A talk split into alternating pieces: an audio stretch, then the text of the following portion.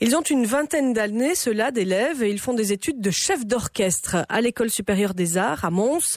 Hier, ces cinq jeunes ont pu réaliser un rêve, diriger le prestigieux orchestre royal de chambre de Wallonie lors d'un concert en public. Tout le monde a pris beaucoup de plaisir, les spectateurs, le professeur aussi, et Sophie, élève en Master 1 au Conservatoire de Mons.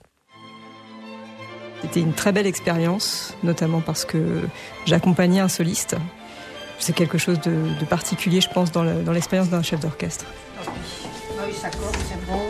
Les pianistes ou les violonistes ou les flûtistes ont un instrument à la maison, mais aucun étudiant a un orchestre à sa disposition chaque semaine. Donc c'est vraiment un moment privilégié dans le cursus de pouvoir se confronter et de faire cette expérience.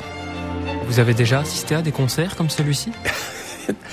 Des centaines avec ma femme, parfois trois par semaine.